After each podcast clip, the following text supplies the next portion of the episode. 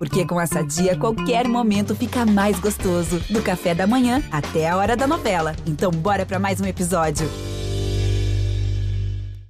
Muito bom dia, muito boa tarde, muito boa noite. Tá começando mais um GE Cruzeiro. Alô, Nação Azul. Eu sou Rogério Correia. Tô aqui com o Henrique Fernandes, com o Jaime Júnior, com a Fernanda Rebisdorf, para falar da vitória do Cruzeiro sobre o Brasil de Pelotas. 2 a 0 no Independência, numa manhã de calor, o Cruzeiro vence, abre distância em relação à zona de rebaixamento, situação em termos de classificação para a Série A. Aí a briga já é muito mais complicada a matemática tem que entrar em ação e a matemática avançada, né? Porque o Cruzeiro deixou para a última hora essa reação. Cruzeiro que pega na sexta-feira o Coritiba e o jogo vai ser fora de casa. O Coritiba é líder desta Série B. E eu quero perguntar para o Jaime, para o Henrique, para Fernanda, perguntar também para você que está ouvindo aí o nosso podcast. O Vitor Leque é uma agradável surpresa? Fez um gol ontem contra o Brasil de Pelotas. Ele fez um e o Thiago fez o outro. A vitória serviu para quê? Essa vitória do Cruzeiro sobre o Brasil? Para terminar com uma classificação honrosa. O Cruzeiro precisa chegar em qual posição? O Fábio vai renovar? Pelo que vocês estão ouvindo aí do Luxemburgo, o Luxemburgo vai ficar? Muitas perguntas aqui na minha cabeça e o Henrique, o Jaime e a Fernanda vão responder até o fim do podcast, com certeza. Vão ou não vão, gente? Fala galera, beleza? Deixa a Fernanda começar. Um deixa a Fernanda começar, porque se ela não passou filtro solar, ela, ela deve estar tá morena hoje. Tomou sol na independência, não, hein, Fernanda? Então, gente, bom dia para todo mundo, né? Porque quando o Cruzeiro ganha, tem que falar bom dia. E, bom, é, o jogo. O dinheirinho da Fernanda tá pingando na conta do Cruzeiro todo jogo, hein? Fernanda ah. tá presente em todos os jogos aí que tem a torcida autorizada a estar faço questão de fazer a minha parte, né? Não só de ir também, como apoiar lá dentro. Mas assim, eu não peguei sol não, porque eu não sou boba, né, gente? Eu já pesquisei qual setor não tem sol, que era o Pitangui de manhã. Então, e aí consegui, com, é, consegui assistir essa vitória aí super confortável, graças a Deus, sem sol na minha cara. E, gente, pela primeira vez nesse campeonato, uma vitória tranquila do Cruzeiro. Eu tava esperando isso, porque não é só ganhar, né? É ganhar com mais um gol de diferença e também dominando a partida inteira. Tô muito feliz. É, apesar que, querendo ou não, era obrigação, né, de ganhar do Lanterna, mas ano passado a gente viu o Cruzeiro pegando o Oeste e não ganhava. E esse ano a gente viu que teve uma certa melhora, conseguiu ganhar, não sei se é porque o Brasil é pior que o Oeste, mas o importante é conseguir uma vitória aí com pelo menos esse saldo de gol aí mais positivo que a gente não tinha conseguido ainda durante essa Série B. É, e outra coisa interessante também que eu percebi, não sei se vocês perceberam também, o Cruzeiro ganhou aí todos os jogos 11 horas da manhã. Parece que é um horário que o time tá gostando. é, é o horário que toca o despertador. Aí o time dá uma, aquela ligada no campo, né, Jaime? Ah, Agora, esse horário das 11 para esse período do ano, estamos em outubro, está muito quente, é, castiga muito, né? Esse horário das 11 ele é, ele é bem difícil. E, e talvez por isso.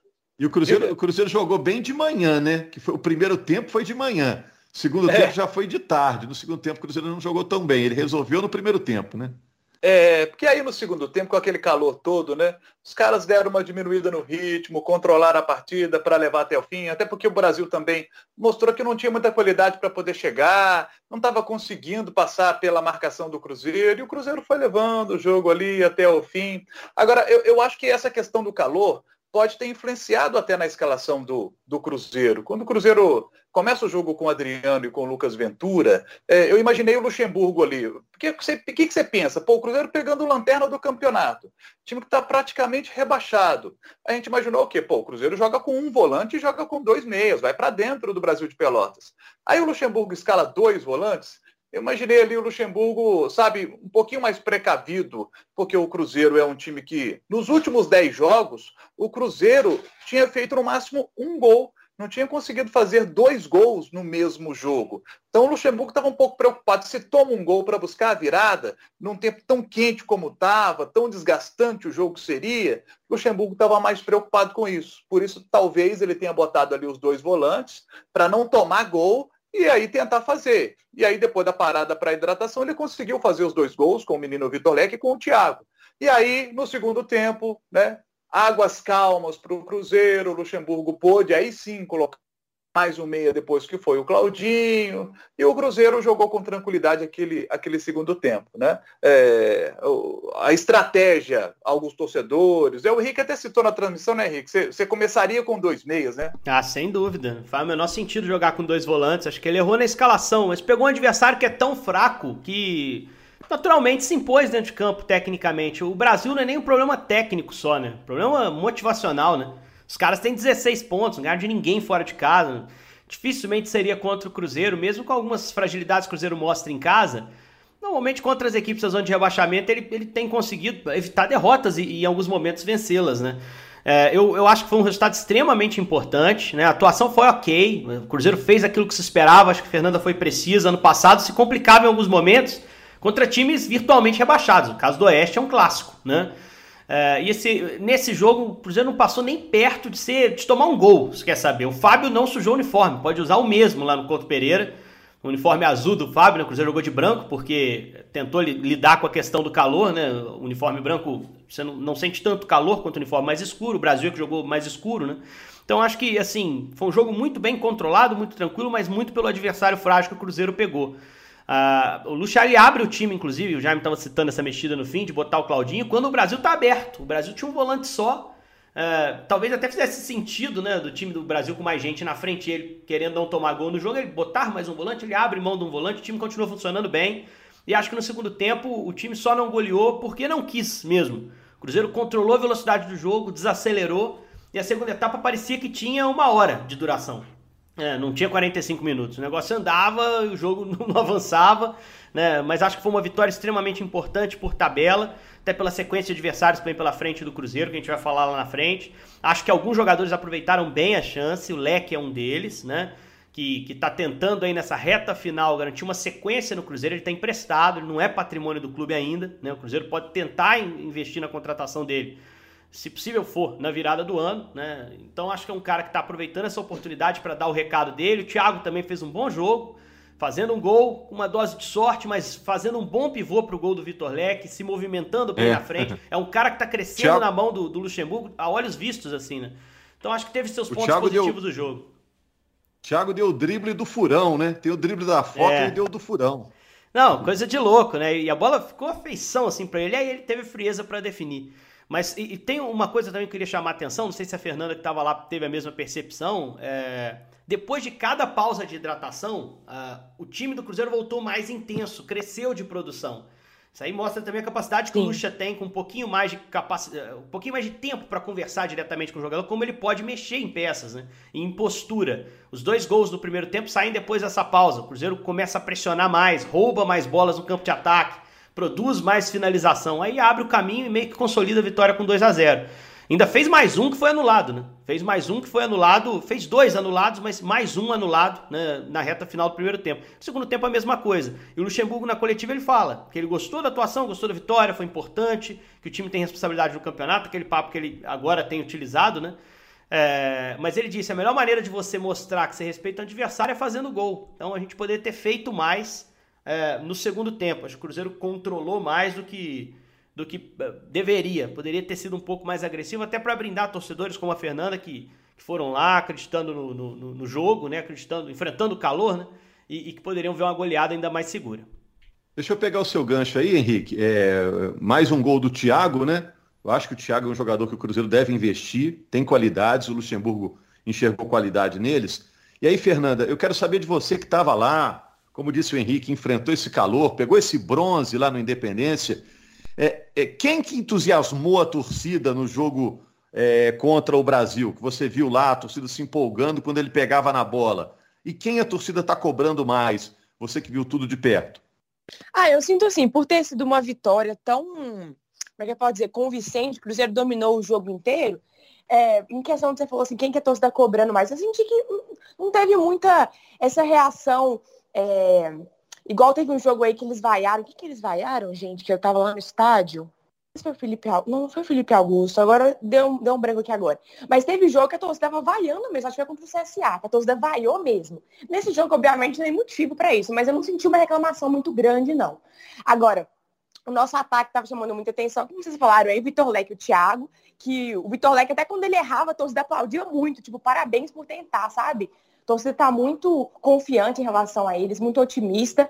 E eu fico muito feliz com os dois, é, destru destruindo é uma palavra até muito forte, mas assim, jogando tão bem igual eles estão jogando, ajudando o Cruzeiro, né? Eu sempre falo que o tanto que eu gosto quando o Cruzeiro investe na base, no sentido de dar chance para os meninos, porque eu sei que eles podem ajudar.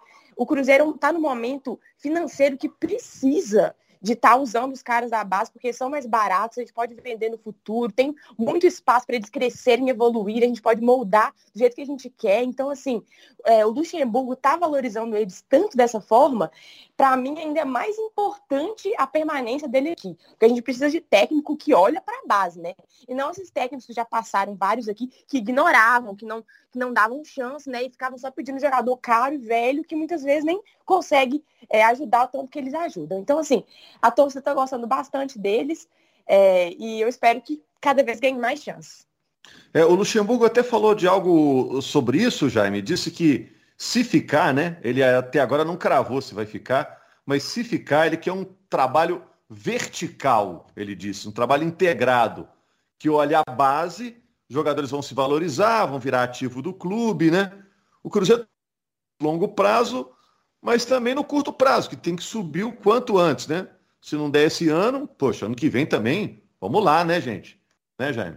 Ah, com certeza. E o Luxemburgo, é, nesta segunda-feira de manhã, ele mesmo disse na entrevista coletiva, ele vai se encontrar com Pedro Lourenço, que é o dono de uma grande rede de supermercados de Belo Horizonte, que todos conhecem, um grande cruzeirense, que sempre apoia financeiramente o clube. É, recentemente, a gente divulgou aqui no nosso podcast com exclusividade é, que o Pedro Lourenço adiantou o patrocínio Master de 2023, é, 8 milhões e 140 mil reais para poder ajudar no pagamento de salários, e o Luxemburgo vai encontrar com o Pedro Lourenço, porque ele tem um projeto para o ano que vem, ele tem uma ideia para o ano que vem, e dinheiro. Ele precisa de. O Cruzeiro precisa. O problema do Cruzeiro é dinheiro. O Cruzeiro precisa de grana. E nesse momento, é, o, o parceiro que tem colocado dinheiro, que está sempre disposto a ajudar, é o Pedro Lourenço. Então ele vai bater um papo com ele para poder saber se, se isso vai rolar. E o Diga. É, e aí tem um agravante nessa relação. Se tá certo, o problema principal do Cruzeiro é dinheiro, mas o fato de precisar de dinheiro, de ter um parceiro interessado em ajudar, que é o caso do Pedro, é, mas que esse parceiro não confia no presidente, que é o, até pra gente dar o, o, o, que aconteceu no sábado, o Pedro Lourenço, o patrocinador, concedeu uma entrevista à Rádio Tatiaia, ele estava no Castor Cifuentes, estádio do Vila Nova, assistindo o acesso do Vila Nova, né, que voltou para o módulo 1, Uh, e ele usou termos fortíssimos para se referir à diretoria do Cruzeiro. É, então acho que essa reunião do Lucha ela tem a ver até com certa tentativa de apagar um incêndio que talvez nunca tenha estado tão forte.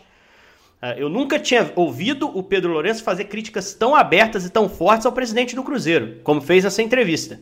É... O que, que, ele falou especificamente? Não, ele usou, ele disse, o termo mais forte que ele usou, acho que a principal, o principal destaque foi: não adianta eu ficar é, salgando carne podre.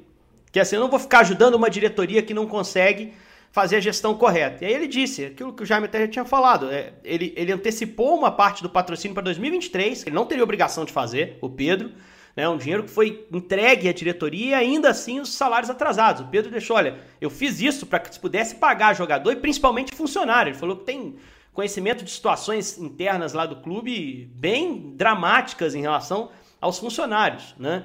A gente pensa, ah, salário atrasado do Fábio, o Fábio tem um grande patrimônio. É errado mesmo assim, o cara trabalhou, tem que receber, mas não é só o Fábio. É, você tem ali profissionais que trabalham internamente, que precisam de dinheiro para comer, para pagar suas contas.